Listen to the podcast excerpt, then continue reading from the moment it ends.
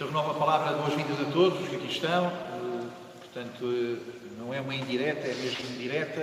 Eh, está aqui um pequeno grupo, muito menos do que os 300 que por estes dias se vão reunir na Assembleia da República. A partir do momento que 300 se acham ininfectáveis, acima de, de qualquer epidemia, os que estão cá embaixo também, têm, também reclamam o direito de, de, se poderem, de poderem celebrar a Santa Missa. Lia por estes dias, lia ontem, hoje também repeti a leitura de um bispo americano, de uma diocese na Califórnia, um bispo de uma diocese pequenina, morreram-lhe dois padres, eh, também eh, ao serviço do Reino de Deus, morreram na, sua missão, foram infectados e morreram com, com, a, com o Covid. Ele tinha igreja fechada, as igrejas fechadas e as relações fechadas e mandou, a partir daí, mandou que fossem abertas as igrejas depois da morte destes dois padres. Eh, não é nenhum gesto eh, fundamentalista, eh, ele mandou que as pessoas fossem à igreja e que mantivessem as distâncias devidas, também desejamos que assim seja, que as, que as igrejas possam estar abertas, com, com grupos mais pequeninos a participar na Santa Missa. Então ele mandou que as igrejas estivessem abertas, mas com as pessoas a guardarem as distâncias, a terem os cuidados devidos para não se infectarem. E dizia ele que depois da morte dos dois padres, eh, ele não pode faltar na dor das pessoas, na grande dor das pessoas, na dor que ele também tinha vivido agora com a morte destes dois padres, dos seus padres, não podia faltar eh, com oferecer às pessoas eh, qualquer coisa que é muito mais importante do que os próprios registros e estatísticas das pessoas que, das pessoas que morrem e que todos os dias apresentam estatísticas mais X, eh, mais X infectados, mais Y mortos. Dizia ele que é preciso também que a igreja esteja aberta por causa das pessoas que, que morrem espiritualmente. São números americanos, mas eh, nesta diocese havia a indicação de que a procura dos serviços dos serviços de, hospitalares, de, dos serviços de saúde mental, dos serviços psiquiátricos, tinha aumentado 900%, eh, qualquer coisa perto de 900% de exorbitantes. O que é relevante é que a Igreja eh, quer estar aberta, a Igreja tem que estar aberta para que, para que as pessoas eh, não morram espiritualmente, que os padres morram na sua missão, é um gesto, não é um gesto de, de aventureirismo, é um gesto de dádiva da, da sua vida, eh, que tenham morrido a sua missão, é um gesto de cumprimento da sua vocação. Eh, agora, o que é importante é que a Igreja também tenha a sua vocação e é esta, desde este dia, que é ter as portas abertas para que nos possamos encontrar com razoabilidade da saúde que Deus tem para nós, do que, do que o Senhor nos quer dar. Bom, hoje em Roma, o Papa, por esta hora, penso que a trata terminado, o Papa também saiu do Vaticano, não foi longe, foi uma igreja que, que está a caminho do, quem conhece o Vaticano, uma igreja que está a caminho do Rio Tibre, eh, Espírito Santo em Sácia, foi lá celebrar eh, a festa de, deste segundo domingo da Páscoa, a festa da Divina Misericórdia. E uma terceira nota que quero dizer, antes de entrar no mérito dos textos, é que hoje passam 20 anos que o Papa João Paulo II, São João Paulo II, dia 30 de abril do ano 2000, canonizou Santa Faustina. Os gestos que o Papa cumpriu no, dia, no, no ano 2000 são gestos que ele quis, eh, proféticos, chegados a dois mil anos depois da encarnação de Jesus Cristo, do Verbo, o Papa cumpriu com alguns gestos absolutamente reservados. Eh, fazia uma única peregrinação ao estrangeiro, e, portanto, não era ao estrangeiro, era à casa. Quis ir à terra, quis ir ao Egito e depois quis dar a volta de Moisés, foi eh, à Jordânia e foi a única peregrinação de João Paulo II à Terra Santa. Eh, quis fazer esse gesto, a única, até o momento, depois, depois voltou à Terra Santa, mas nunca tinha ido à Terra Santa, tinha sido em 68, e quis ir naquele ano eh, para valorizar a subida à Terra Santa. Eh, nesse mesmo ano, por eh, devemos isso sobretudo a um cardeal alemão, o cardeal Meister, depois das coisas estarem arrumadas, o Papa também veio a Fátima beatificar os pastorinhos. Não, estava de início do ano, não estava programado, não estava muito velhinho, mas foi a Fátima beatificar os pastorinhos.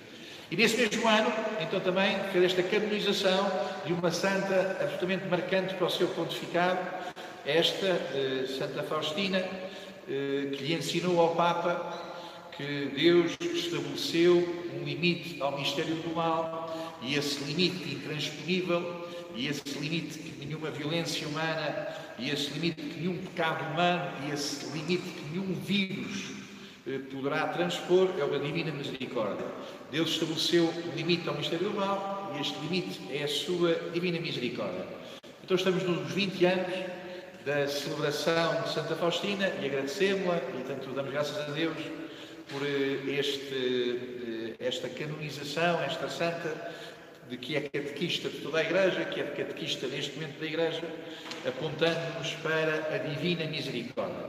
Então é relevante a associação deste segundo domingo da Páscoa à Divina Misericórdia. Uh, espero uh, que o que eu digo de seguida também dê uma, alguma contribuição para percebermos a associação destas destas duas realidades de fé, a ligação entre estas duas realidades de fé. Bom, chego, chego ao texto.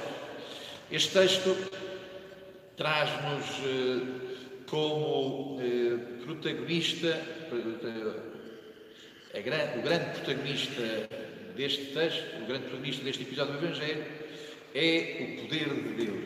É o poder de Deus. Chamamos ateísmo chamamos, noutro, noutra modalidade, indiferença religiosa, eh, chamamos, eh, podemos eh, nomear como racionalismo, esta afirmação de que a última palavra sobre o que acontece na história é dita pelo homem. Chamamos materialismo, racionalismo, gnosticismo e diferença religiosa esta afirmação de que é o homem, e apenas o homem, aquele que mede, aquele que compreende, aquele que define o que acontece ou o que não acontece na história dos homens. A ideia de que é o homem que sabe o que acontece na história do mundo, do cosmos, na história das pessoas, é essa a ideia que tudo está internado aqui dentro e de que o homem pode ter, tirar as medidas e de que o homem pode tirar o peso eh, e de que o homem pode controlar o que aqui acontece aqui dentro. A ideia de que o homem tem a última palavra é posta em causa pela aparição de Jesus aonde os homens, aqueles homens estavam fechados. Então, a última palavra não é da morte, a última palavra não é a do óbito, a última palavra não é a do cemitério, a última palavra não é da catástrofe, a última palavra não é da calamidade. A última palavra é de Deus. E, portanto, no dia de hoje celebramos esta última palavra que Deus diz. E a última palavra que Deus diz é de paz. A paz esteja convosco a última palavra sobre todos os acontecimentos da nossa vida é uma palavra de paz. Bom, contra esta aparição do Senhor está um homem individualista, está um homem muito individualista. O individualismo é uma coisa antiga, mas é uma coisa que se tornou cultura estendida aos dias de hoje. A experiência de Tomé, para nós, é extremamente relevante porque a experiência do individualismo, esta tentativa de ficarmos no nosso discurso sobre a realidade, esta, eh, diria, este pântano onde alguém fica a repetir-se a si próprio como se pudesse dizer a última coisa sobre o que está a acontecer, esta ideia de que eu consigo interpretar o que está a acontecer apenas a partir de mim mesmo, então tudo isso são expressões de individualismo. O individualismo tem, tem, muitos, tem muitos degraus e tem muito vocabulário para dizer. A astúcia, mania que é esperto, eu fico esperto, eh, as mentiras, a autossuficiência, o divórcio, quer dizer, o divórcio neste sentido de a pessoa separar-se e divorciar-se dos outros, porque a minha razão é a razão que conta. Toda esta maneira de me citar a mim próprio, de me citar a mim próprio, de me repetir a mim próprio, de ser eu o único que diz coisas que interessam, tudo isso são expressões do individualista.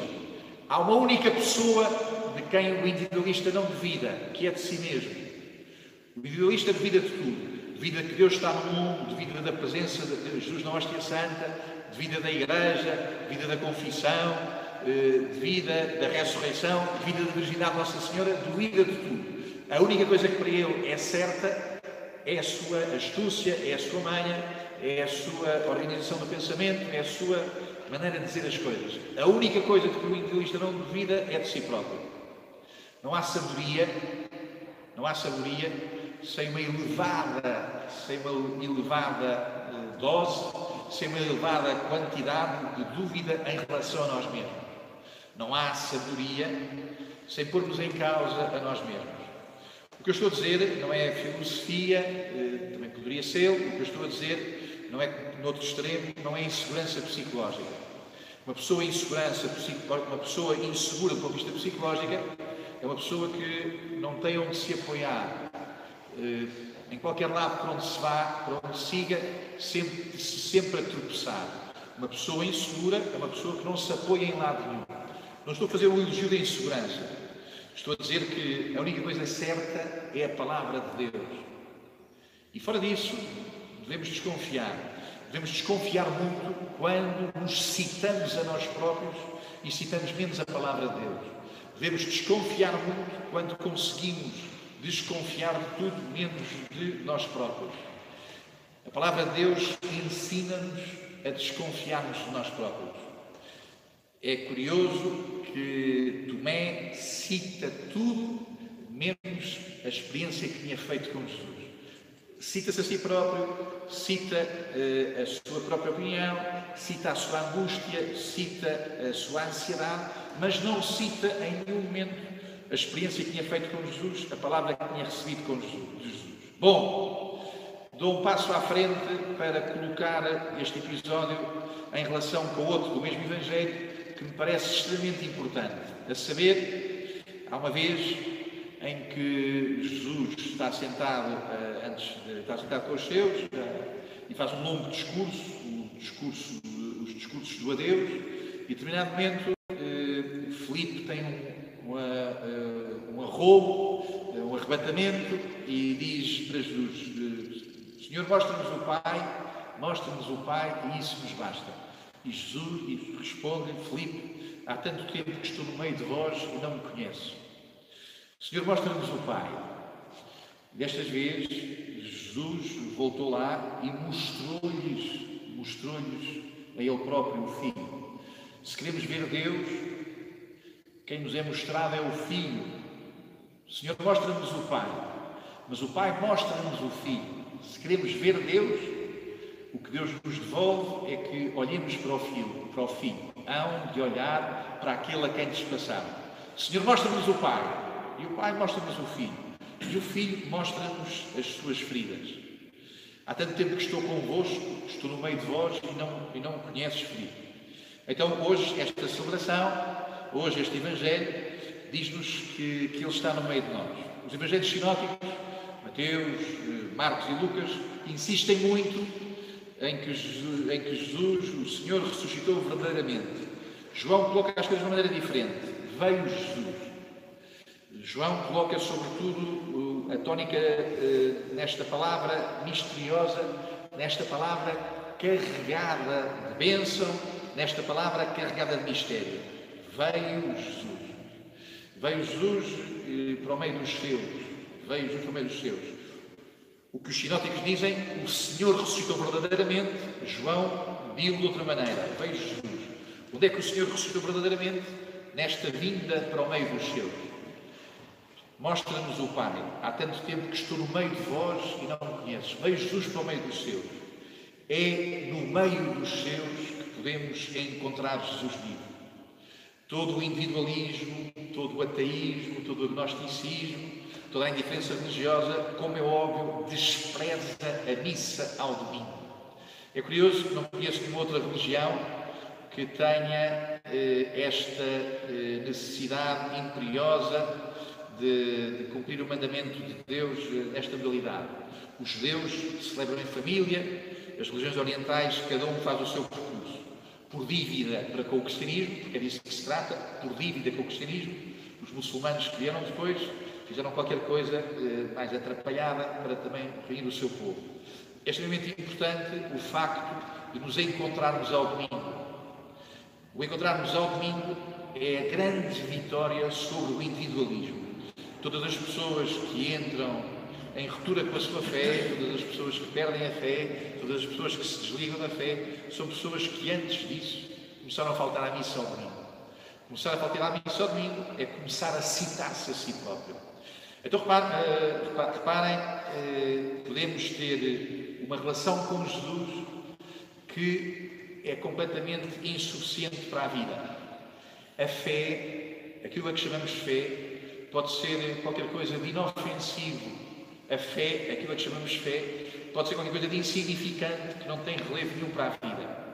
A fé de Tomé, antes daquilo acontecer, a fé de Tomé significa que ele tinha memórias de Jesus, que ele considera não tinha apagado a sua afeição a Jesus, mas quando chegou a crise, a única coisa que ele pensava era em si próprio. A fé pode ser insuficiente para a vida se a nossa fé não nos eh, traz à Igreja, se a nossa fé não nos traz a experiência da Igreja que é de Cristo que está vivo. Creio que Tomé era um, é o que nós costumamos chamar, costumamos chamar um cristão por tradição. Lembrava-se de coisas, mas essas coisas já não tinham importância na sua vida.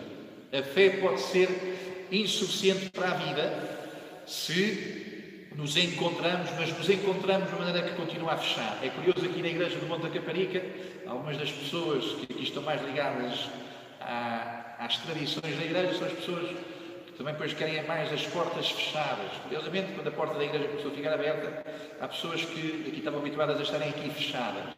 Estarem aqui fechadas. Então pode acontecer que, como Tomé ou como aqueles doze que lá estavam, a fé não tem significado para a vida, porque estamos fechados, porque estamos habituados, porque estamos eh, arredondados na maneira de viver em que Jesus eh, não está vivo. Então o que é relevante é este encontrarmos com o dom que Jesus nos faz de si próprio. Mostra-nos o Pai, e o Pai mostra-nos o Filho, e o Filho mostra-nos o seu corpo, e no seu corpo mostra-nos estas feridas benditas curadas. A Igreja é o lugar onde nos encontramos com o Filho e o Filho nos mostra as suas feridas curadas, as suas chagas curadas e as nossas chagas que se estão a curar. Bom, eh, a terminar, lembro ainda que, ao contrário dos Evangelhos sinóticos, onde Jesus estabelece oito bem-aventuranças, bem-aventurados os pobres, os humildes, os que choram, eh, em São João aparecem apenas duas em dois momentos diferentes. Quando lavou os pés aos discípulos, Jesus disse-lhes: Bem-aventurados serão vocês, felizes serão vocês, se fizerem a mesma coisa. Se fizerem a mesma coisa. Depois, hoje, Jesus dá uma segunda bem-aventurança: felizes os que acreditam sem terem visto. Eu penso que as duas palavras são iguais. Eh, da primeira vez, Jesus disse: Felizes os que fazem, bem-aventurados os que fazem como eu fiz. Para fazer como Jesus faz é preciso sempre acreditar. É porque acredito em Jesus que faço como Jesus. É porque acredito em Jesus que faço como Jesus. Embora muitas vezes o que eu faço não me permita ver grande coisa. A gente lava os pés uns aos outros, a gente serve uns aos outros, mas isso, tantas vezes, eh, não nos traz eh, eh, propriamente um espetáculo de triunfo e de sucesso. Jesus diz: vocês façam, vocês acreditem, mesmo sem verem. A caridade é tantas vezes o que nós fazemos sem se ver. Mas é por aí o caminho. Este fazer-se sem se ver é que gera a aparição de Cristo no mundo. Deus Nosso Senhor nos dê sermos desses fazemos porque acreditamos e porque acreditamos, porque acreditamos fazemos. A misericórdia, a divina misericórdia, é exatamente então este chegar da vida de Deus junto dos que estavam mortos no seu individualismo, junto dos que estavam mortos no seu medo e na sua insegurança. A misericórdia é a vida de Deus a chegar lá onde está o nosso apagamento, o nosso fechamento. A misericórdia é a vida de Deus a chegar lá e a pôr em nós força, e a pôr em nós entusiasmo, e a pôr em nós desejo de que as portas se abram, que a nossa vida saia, de que cheguemos aos outros com o que o Senhor nos deu. O grande sinal da misericórdia é a nossa vida abrir-se e a dar-se aos outros. E que o que recebemos de Jesus chega ao mundo então.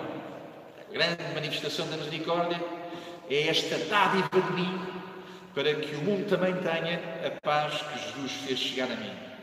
Que por intercessão dos santos, que por intercessão de Santa Faustina, de São João Paulo II, de São Tomé, de todos os apóstolos, aquela aparição misericordiosa de Jesus esteja no nosso tempo também e que nós sejamos desses que saímos a dizer que Deus está no meio de nós, que a sua paz nos habita em abundância e que a sua paz é uma paz para o mundo.